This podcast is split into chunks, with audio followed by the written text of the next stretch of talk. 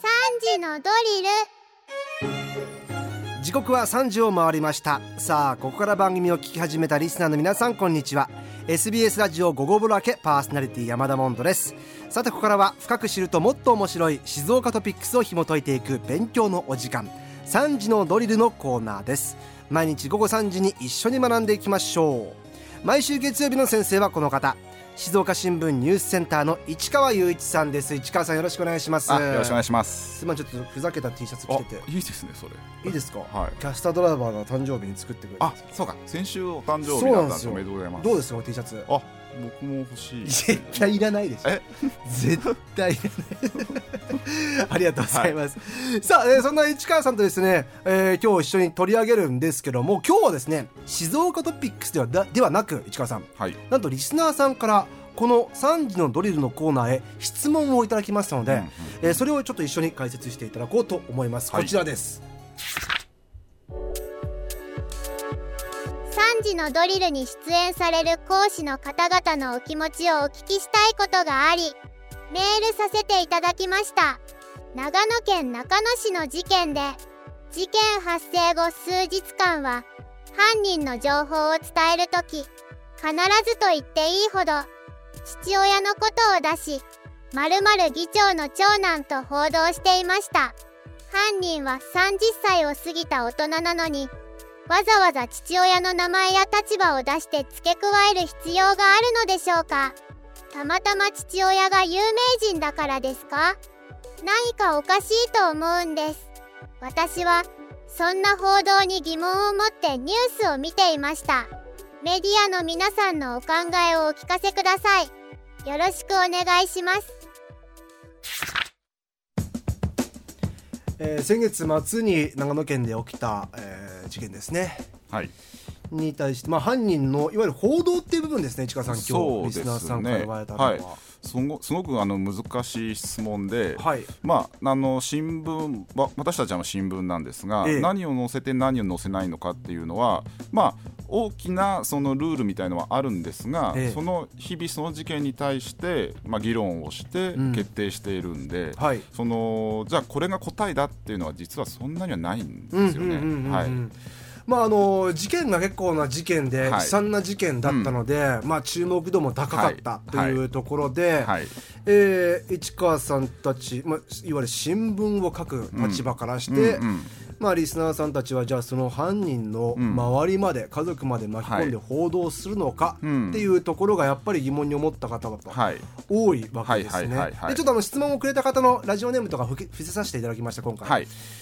はいでというところなんですけども、はい、僕あのー、まあ自分の家族が容疑者になった時ってやっぱすごい辛い思いをされると思うんですよね、自分の子供であるとか、はい、親が犯罪者をして、犯罪をしてしまったっていう時その時にさらに報道が追い打ちをかけるようなことをすると、うん、やっぱものすごいやっぱ辛いことになると思うので、はい、だ僕らあの新聞をはじめとする報道はやっぱプライバシーへの配慮を考えて、うん、その新たに傷つく人がないような報道をここが心がけているっていうのはまず大前提としてはあるんです、えーはいはい、で今回のケースで言いますと、うん、まあ、結論から言うとなぜじゃあそのまあ、容疑者の、はい、えー、お父さんの職業を出したかということなんですけれども、うん、これあの公人だったからっていうのがやっぱり一番大きいところなんですね。あの公人っていうのはあのまあ、公務員であるとか、はい、議員であるとか、まあ、大きな企業の社長さんなんかも公人とされるんですけれども、うんええ、まあ、ある程度の権力を持って、まあ、さらに、まあ、公務員とか議員であると議員である場合はあの税金で給料を、えーね、えー、賄われているという形で、うん、まあ、彼らの仕事の部分だけではなくて、うん、プライベートの部分っていうのもその人のいわゆる人間性の部分っていうのが、はい、そのまあ、例えば地域であったりいろんなものに与える影響があるんで、公人のプライバシーっていうのはある程度こう制限されるっていうのが、まあいろんな判例とかでも名誉毀損の判例とかでもあるんですね。なるほど。で今回で言えば、まあ、いわゆる市議会議長という公になってるんで、まあ、言わせていただきますけど、市議会議長だったんですけど、これってあの市でいうともう市長と並ぶような公人中の公人なんです。でその方の、まあ、息子さんしかもそのその議長の自宅で今回立てこもりが起きたっていう、まあ、犯行現場でもあったんですよね、ね。うん、そうするとまあ犯行現場って誰々さんのお宅でっていうのを、うん、まあ、火事とかでもそうなんですけれども報道するのがやっぱり一般的なんで、はいうん、そういった意味で今回まあえー、合計で4人が亡くなっているという立てこもり事件だったんですけれども、まあ、公人だからっていう部分とその、まあ、現場がそのお父さんの家だった、まあ、一緒に住んでたんですけど、その息子さんとは。っていうところで、まあえー、報じたっていうのが、まあ、今答えられることですね。はい、ね。まあ、当然先ほどおっしゃった通り、うん。でもじゃあ出すか出さないかっていうのは、うん。はい、まあ各社各紙検討してそうなんここまでは出そう、はいはい、ここまではって公人だからっていうところを、まあ、皆さん話し合ってリリースしてるわけですよね。うんはい。であの静岡新聞でいうと、ええ、この事件に関して9回報道してるんですよ、え、最初の立てこもりが発生しましたよってところから逮捕したから、はい、その後こんなことが動機だったとかいろんなこう続報を9回出してるんですけど、うん、実はそのお父さんのことに触れたのは2回目までで。3回目以降から3回目から9回目までっていうのは実際一切触れてないです。だからそこっていうのはまああのメールの方必ずと言っていいほど父親のことを出しっていうようなことを言われてたんですけど、はい、多分メディアによって差はあったと思うんですよ。であのメディアって媒体によってすごくこう色があって、ね、あのまあ、ラジオテレビ週刊誌、ネットメディアとかいろいろあるんですけれどもあの基本的に役割としてはもう大体報道の役割ってその3つぐらい大きなものがあって、はい、1つはやっぱ事実の記録なんですよね、こんなことがあったからって言ってることを後世に残さなきゃいけない、はい、でもう1つがやっぱ権力の監視。これよくジャーナリズムの話でよく言われるんですけど、はい、もう1つがやっぱ人々の興味関心に応える。っていう部分のこの3要素がやっぱ大きいとされていて、えー、媒体によって何に重きを置くのかやっぱ違いがあるんですよ。あ一番最後の人々の興味関心ってところに、結構 SNS とかスパーンってこうグラフで言うとそうです、ね、高まってる気もしますね。週刊誌やテレビなんかはやっぱその最後に言った興味関心の部分に寄ってる部分があるって言われますし新聞はどちらかというと今言ったような事実の記録であるとか権力の監視を優先しているとされてますよね、うん、だから例えばじゃあ今不倫報道が世の中で騒がれてますけど、ええ、新聞はやっぱりスポーツ新聞は別ですけど、うん、一般紙で多分報じてるところはどこもないと思います。すね、はい。えー、一つツイッターでラジオネーム黒アゲハさんから、はい、えー、この事件の報道や記事に目を目や耳を、えー、傾けてもらいたい止めてもらいたいがためだけのように感じます、うんうん、要はそういうお父さん周りを出したりとかするのは要はキャッチーな部分っていうところでそのために報道してるんじゃないかと、まる、の議長の長男まるといった方が、えー、その名前だけというよりも視聴者が注目しますからね、うん、その方が、まあ、報道も結局視聴率なんじゃないでしょうか、とかそういった部分を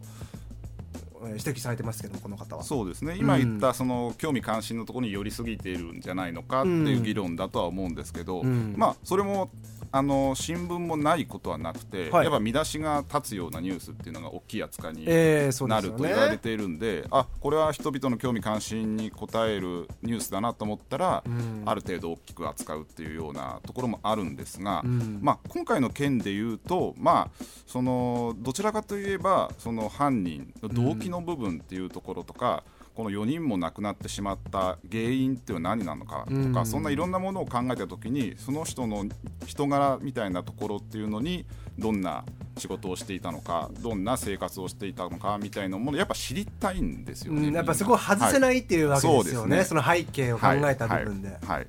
そうなんですよ。だからそこのところっていうのはやっぱり、うん、あのーすごく大事な部分というかですね、えー、まあ、容疑者の人となり報道も必要なのかどうかっていうのもよく議論になるんですけど、うん、やっぱそれっていうのは原因究明であったり注意喚起だったり、うん、再発防止の役目があってそういったものを伝えることによって、うん、もう二度とこういう事件が起きないようにしようっていうのをみんなで考えようっていうような、目的で報道というのは行われているというのは原則としてはあるんです、ね、なるほど、はい、市川さんこんなメッセージも来てます、はい、ラジオネームしろ知床上手さん、えー、今回のテーマについて思ったことですが立てこもった犯人が誰なのかということをまずは皆さん知りたいと思いますよね。当然そうですよね、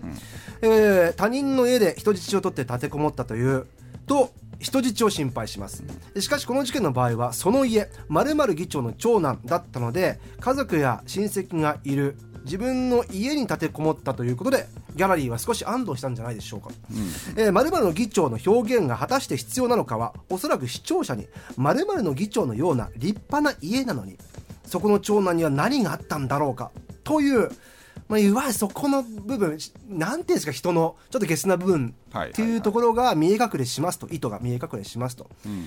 えー、でもあのような事件があったら情報はできるだけ出した方がいいと思いますが犯人も室内でテレビを見ていると思いますので情報公開の報道も気をつけないといけませんよねっていうなんとも難しいテーマですね。そうですねうん。いや先ほどおっしゃった見出しの部分で、やっぱり引きつけてる部分は必要ですけども、どこまで報道するのか。そうですね。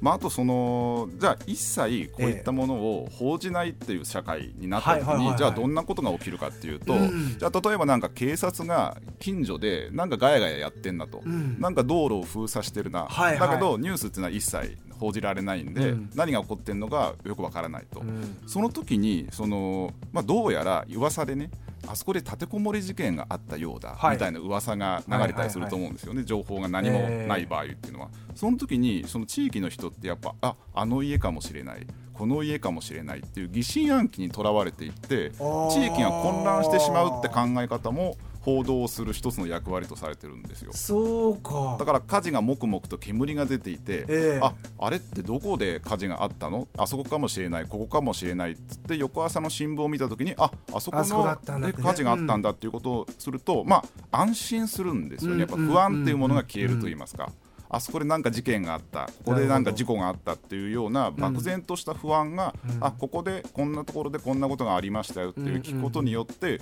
不安が解消されると、うん、そういった意味ではじゃあどちらの社会がいい。のかと、はいはい、漠然とした不安を抱え続けるのか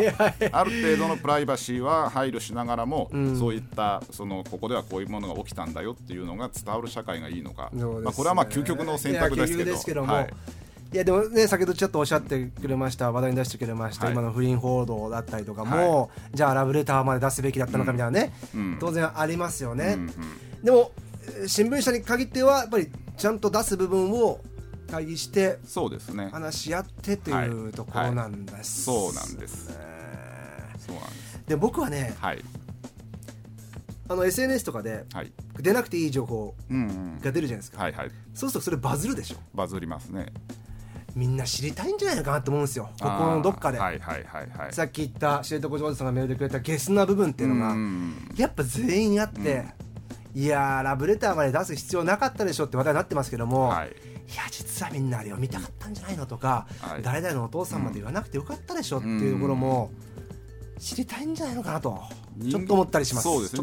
人間はやっぱ知りたい生き物なんで、やっぱりそういうゲスな部分もありながらただ一定のルールであるとか、ね、みんな議論してここまでにしようよそういった情報は、うん、ここまで突っ込まない突っ込むのはやめようよっていうような議論があると、うん、いい社会になっていくのかなと思いますね。やっぱちゃんと議論して、はい、でその周りっていうのを守る役目もね、うん、ありますもんね本当にはね。はいえー、ということでよろしかったでしょうか。ぜひねまたねこういった気になったニュースなどありましたらですね、えー、3時のドリル宛てに送ってきていただけたらなと思います。というわけで市川さん今日もありがとうございました。はいありがとうございました。月曜日の先生は静岡新聞ニュースセンター市川雄一さんでした。今回のこの内容はニュースアプリあなたの静岡新聞キコットでも聞くことができます。復習にぜひ使ってみてください。今日の勉強はこれでおしまい